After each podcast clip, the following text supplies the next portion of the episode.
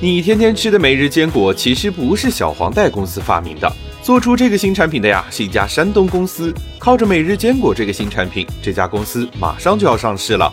商界生意经，赚钱随身听。杨国庆本是做坚果批发生意的，一年到头就只有春节期间生意好，因为大家只有过年才会买坚果来送礼。而坚果产品有两个问题，第一是麻烦，剥壳是最大的难题。剥个瓜子儿还好，剥个开心果、核桃仁儿就必须得用上工具了。虽然像松鼠这样的品牌做了很多的贴心设计，但还是要亲自动手剥才能吃得上。